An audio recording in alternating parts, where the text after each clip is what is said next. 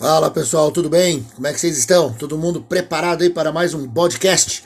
Vocês perceberam aí que semana passada não tive tempo de fazer né, o nosso nossa conversa aqui, a nossa brincadeira. Tava muito cheio de trabalho. A semana não foi muito boa, né, pessoal? Foi uma semana complicada porque vários rumores de atentados, vários rumores de, de uma situação que envolve as escolas, uma coisa ruim assim da gente pensar existir ainda no século 21. Até comentei com meus alunos, com a galera próxima de mim, que em vez da gente pensar os atentados de Columbine como uma coisa ruim, como uma coisa a ser refletida e que sirva de lição para que não aconteça mais, a gente faz exatamente o contrário. A gente enaltece e quer copiar o padrão. Então foi uma semana muito ruim e ainda bem que próximo de mim aqui não ocorreu nada, mas eu quero dizer para vocês como como é perigoso, antes da gente começar aqui com o nosso tema, como é perigoso esse negócio aí de, né, de você propagar na internet, no WhatsApp, e principalmente aí, ó, vocês que são pais, vocês que têm proximidade com crianças né, pequenas ou de idade da adolescente ali, como o discurso de ódio pode afetar. Minha mãe é diretora de uma escola, uma escola pequena, né? Ela coordena ali uma escola de crianças que vão até o sexto ano. E na, na quinta-feira, no dia 20, uma criança levou para a escola três facas. Uma criança de 12 anos, e a explicação que ela deu, coitadinha, foi: era para me proteger e ajudar meus amigos. Ela não foi com a intenção de fazer um atentado, não é uma criança louca, não é por causa dos videogames, é por causa do discurso de ódio feito dentro de casa. Quando você diz dentro de casa, bandido bom é bandido morto, quando você diz dentro de casa que tem que matar mesmo, você está naquela criança gerando um sentimento de falta de empatia. Então tome cuidado com as besteiras que você fala dentro de casa, porque tem uma propaganda antiga, uma campanha antiga feita na Inglaterra. Pesquise no YouTube, pesquise na internet, você vai encontrar. Criança vê, criança repete. Então, cuidado, cuidado com as besteiras, porque nós queremos um mundo melhor, né? Mas vamos lá, pessoal.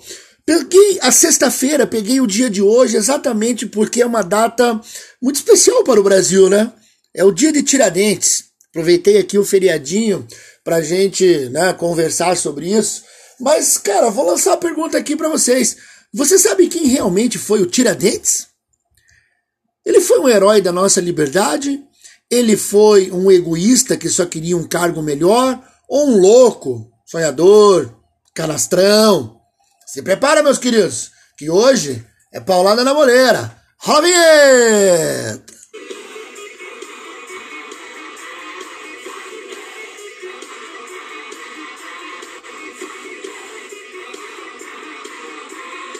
É, pessoalzinho, feriadinha é legal, né? O pessoal quer ir pra praia ou quer ficar em casa vendo um filminho, ainda mais uma sexta-feira, você já emenda com o final de semana.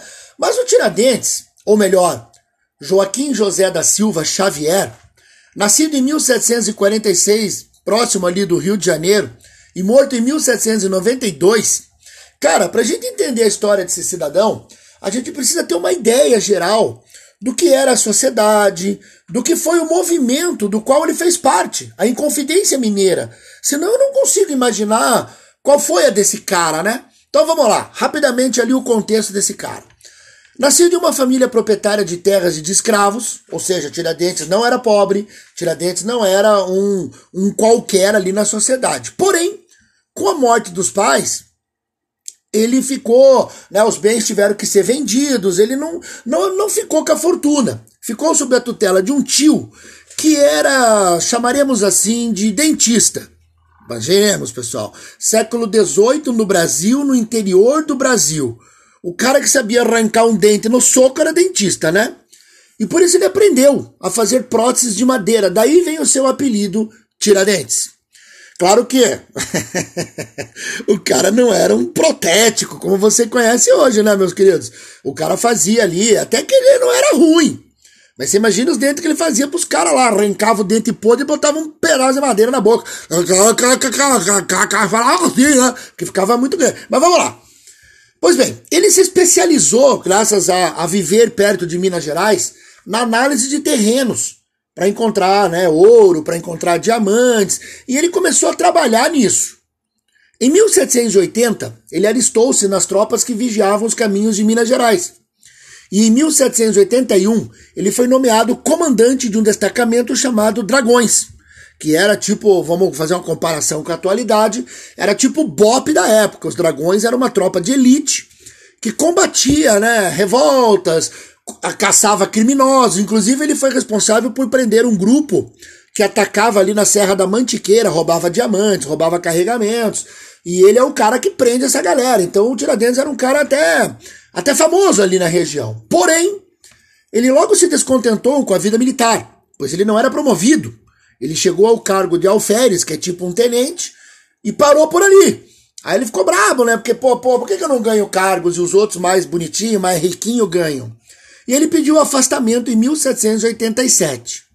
A partir disso, então, ele conheceu algumas pessoas influentes daquela sociedade e essas pessoas estavam se organizando para tomar, assim, uma atitude contra as medidas do governo português. Ou seja, pessoas muito influentes, pessoas muito ricas não queriam pagar impostos. Então seria uma coisa assim, né? aquela galera, dona de lancha, dona de helicóptero, né? Aquela galera, né, dona de, de coisas que ainda não são tributadas, se organiza para não, não ter que pagar. Enquanto você que compra ali, né, um, um, sei lá, uma camisa do Shopee, você vai ser tributado. Então, putz, o pobre sempre se ferra, né? E essa galera, então, que via Portugal como um governo ruim, claro, porque Portugal devia para os ingleses. Você que já frequentou a escola, você deve lembrar desse nome aqui, o Tratado de Metienne. Portugal fez um tratado com os ingleses, onde Portugal tinha que comprar dos ingleses tecidos e vender para os ingleses é, vinho, né, produtos ali da região. E Portugal ficou muito devedor. Como é que Portugal pagava? Com o ouro do Brasil. Só que esse ouro estava acabando, né? E aí, lógico, o governo começou a exagerar, principalmente na cobrança da derrama. Os envolvidos nessa, nesse movimento eram maçons e muito ricos, como Cláudio Manuel da Costa, antigo secretário do governo, Tomás Antônio Gonzaga, ouvidor da comarca, Inácio José de Alvarenga Peixoto, minerador e proprietário de terras que inclusive foi estudar lá fora era um cara, um cara inteligente, além de um padre, o padre Toledo, que era dono de gado, era um cara rico também. E aí nessas reuniões, que eram secretas, você sabe como é que é, né? Aquela coisa maçônica, cheio dos cumprimentos, cheio das paranauê, né? As, eles não revelavam, eles se encontravam, aí faziam aquele, né, aquele fervinho lá de gente rica, tomavam um chazinho, e nessas discussões, eles claramente eram influenciados pelo que acontecia lá fora, o iluminismo e a independência dos Estados Unidos. Então eles eram conhecedores de Montesquieu, Rousseau, Voltaire. O, o Alvarenga, por exemplo, era amigo do Thomas Jefferson.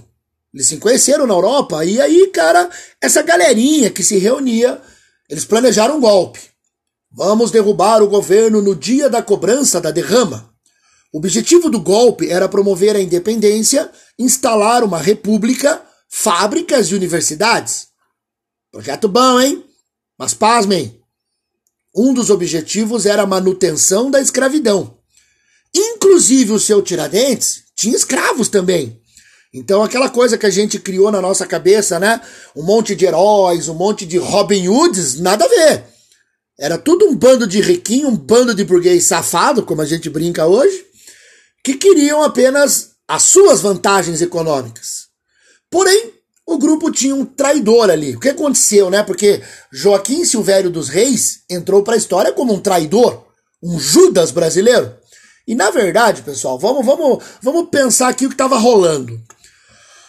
Esses homens, que eram muito poderosos, decidiram quem faria o que no governo. Por exemplo, o Tomás Antônio Gonzaga seria o presidente do Brasil o fulano lá, não sei das quantas lá, seria o ministro. E aí, o Tiradentes, que era o menor ali entre todos, ele seria um novo general do exército brasileiro. Então seria um salto legal, né, cara? De um cara que era tenente para general. Pô, ele ficaria, ele, ele, seria, ele seria importante. Joaquim Silveira dos Reis, então, não ganhou nenhum cargo. E aí você começa a pensar, pô, o cara, sacanagem com ele, né? Que, que ele fez então? Pô, vocês não vão dar nenhum cargo para mim? Ele foi lá e dedou a galera pro governador. Quando eles foram tentar fazer o golpe, foram presos. E aí, meus queridos, aí você vê como é que é o comportamento humano. Era todo mundo macho na reunião lá na casinha fechada tomando chazinho, né? Inclusive o padre Toledo foi o cara que deu a ideia de cortar a cabeça do governador. A galera não queria ali no começo cortar a cabeça do homem, mas o padre disse: cabecinhas fora. Quando são presos, puta merda. Durante três anos foi realizado um processo conhecido como devassa. E aí você imagina, né? Um acusou o outro. Quem que é o líder? Esse, outro, não, aquele, eu, não sou, pá. Sabe como é que é o ser humano, né? Aí você deve estar tá pensando, tá, mas bodão, pelo que eu sei da história, só o Tiradentes, bodão. Só o Tiradentes foi executado. E aí, cara, começa a explicação desse momento. Por que o Tiradentes se ferrou sozinho? Pois bem, antigamente, quando eu era criança, eu aprendia isso. O Tiradentes, durante o julgamento, assumiu toda a culpa, dizendo: Morro, mas morro pelo meu país. Se dez vidas tivesse, dez vidas daria pela liberdade. E eu cresci imaginando o Tiradentes como o cara, né, velho? Um grande herói. E hoje, putz, graças à leitura, graças a, a, a uma revisão de todo o contexto da história, o Tiradentes, meus queridos, ele era um falastrão, ele era muito boca aberta. Depois que essas reuniões acabavam, ele ia para os botecos, ele ia para o bar, ele ia para zona, e aí ele falava para todo mundo que ele era o líder da revolução. Mentira! O líder era aquela galera rica. Mas ele dizia para a galera mais pobre que ele que ele era o líder, que ele ia tomar o poder, que ele ia fazer e acontecer. Sabe aquela parada assim que você tá me ouvindo aí? Você deve imaginar, né? Você deve ter um amigo assim que vai numa festa, fica no cantinho e depois conta para todo mundo que pegou 10. Mentira! Totalmente. E aí a galera, o povão, imaginou que o Tiradentes era realmente o líder. Quando caiu todo mundo em cana, o povão foi entrevistado, né, cara? Chamaram as testemunhas. E as testemunhas afirmaram: quem é o líder? O Tiradentes. Como é que você sabe? Ele que falou. E aí você agora está fazendo, olha, olha a tua cabeça aí abrindo agora. Para o povão, o líder era o Tiradentes. E o governo português precisava dar uma resposta ao povo. Não pode fazer revolta contra mim.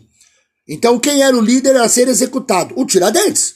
Para o povão ficar com medo, nós vamos matar o líder, mesmo sabendo que ele não é o líder, certo? E aí, meus queridos, ao final veio a primeira sentença e todos foram condenados à morte. Mas aí você sabe como é que é que funciona a parada, né, meu camarada? Acabei de falar para vocês que quem estava envolvido na parada era a elite de Minas Gerais. Você já viu nesse país alguém da elite ser preso? Você já viu nesse país alguém da elite pagar por um crime? Não, né? Na segunda sentença assinada por Dona Maria, a louca rainha de Portugal, ganhou esse apelido em virtude de umas situações psicológicas que ela viveu, ela perdoou a pena máxima de todos, menos o Tiradentes, porque você já sabe que ele tinha que servir de exemplo pro povão. A elite foi degradada para a África e perdeu seus bens no Brasil. Mas pelo menos ficaram com a vida, né? É daqui que a gente pode pensar aquele ditado: vão-se os anéis, ficam-se os dedos. Tiradentes então foi condenado à morte. Acabou. O corpo dele foi desmembrado, ele foi espalhado por, pelo caminho do Rio de Janeiro a Minas Gerais e já era. Ponto final. Aí você vai dizer, mas Bodão, calma aí, peraí. Como é que virou feriado? Como é que é isso? E aí? E aí, meus queridos, Tiradentes morreu como um anônimo. Tiradentes, quem foi ver o Tiradentes morrer foi realmente ver ele morrer. Não foram lá pedir pela vida dele. Não foram lá falar, libertem nosso herói. Muito pelo contrário. Foram lá ver um babaca morrer porque era babaca. Só isso. Porém, meus queridos, 100 anos depois, em 1889, ao proclamar a República, Marechal Deodoro, Marechal Floriano, Silva Jardim, todos os envolvidos no golpe republicano precisavam dar ao povo um herói. Precisavam dar ao povo alguém que simbolizasse aquele movimento. O Marechal Deodoro era o herói do momento, beleza? Mas eu precisava de um herói do passado, eu precisava de um herói que fosse uma imagem. E aí resgataram o Tiradentes do passado. Os quadros, as obras que você vê do Tiradentes são de, do século XIX. Não existe nenhuma imagem, não existe nada a respeito do Tiradentes. Nada. E aí, claro que você, putz, Mabodão, que, que enganação é essa? A gente foi enganado nossa vida inteira. O Tiradentes é tipo um herói, mas não é. Então, ele foi fabricado herói. Ele não é um herói de verdade, ele não é um cara assim que você. Porra, ele morreu realmente por aquele ideal. Porém, agora você vai, pô, mas professor, então, peraí, Badão. O cara foi resgatado do passado, disseram para todo mundo que ele é herói, que ele lutou pela liberdade, beleza, a gente a gente vai na onda. E eu vou sugerir para vocês aqui, porque eu não gosto de contar histórias aqui e parecer que sou eu que estou inventando. Eu gosto de, de dar sugestões de leitura, para você poder ter acesso. Aqui a gente brinca com a história do CPTK, né? Centro de Pesquisa Tirei do Cu, mas eu não tiro do CPTK, não. Tem um livro de um historiador chamado Paulo Micelli, chamado O Mito do Herói Nacional, onde ele discute essas ideias. O Tiradentes foi resgatado do passado pela República do século XIX e a imagem dele, você vai aqui, né, na minha cidade, Curitiba, por exemplo, tem uma estátua, tem uma praça chamada Tiradentes. E lá tem uma estátua. A estátua do Tiradentes. Mas se eu não tenho imagens dele da época, quem é aquela imagem que está lá? E aí você analisa esse livro, e o Paulo Micelli foi muito preciso nisso. O Tiradentes foi moldado à imagem de Jesus. Ou seja, um povo super católico, um povo super crente, né, do cristianismo, associaria facilmente a imagem a um outro herói também. E aí o Tiradentes é aquele cara que você vê nos quadros, nas estátuas, branco, alto, magro, cabelo comprido, aquela cara de sofredor, né, aquela cara de, de humilde, quando na verdade nós nunca saberemos se o Tiradentes era alto, baixo, gordo, magro, careca, cabeludo, barbudo, sem barba.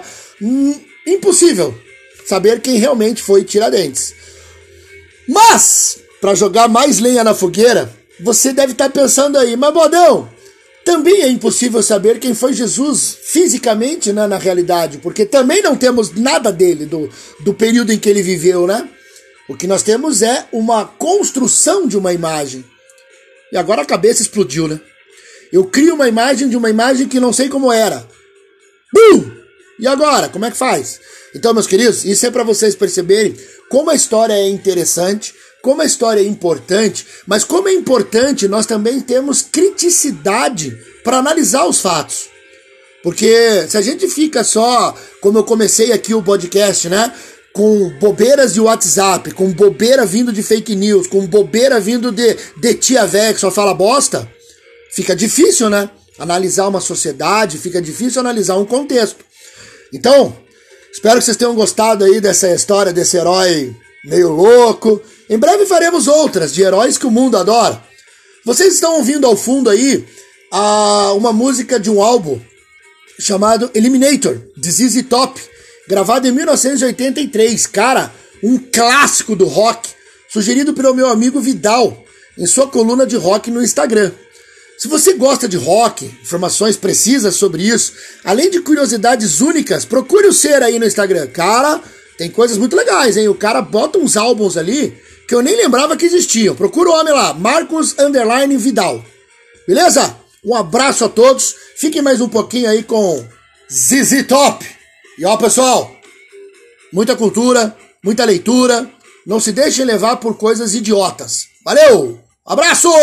Até a próxima! Mais Easy Top na cabeça aí para vocês. Valeu!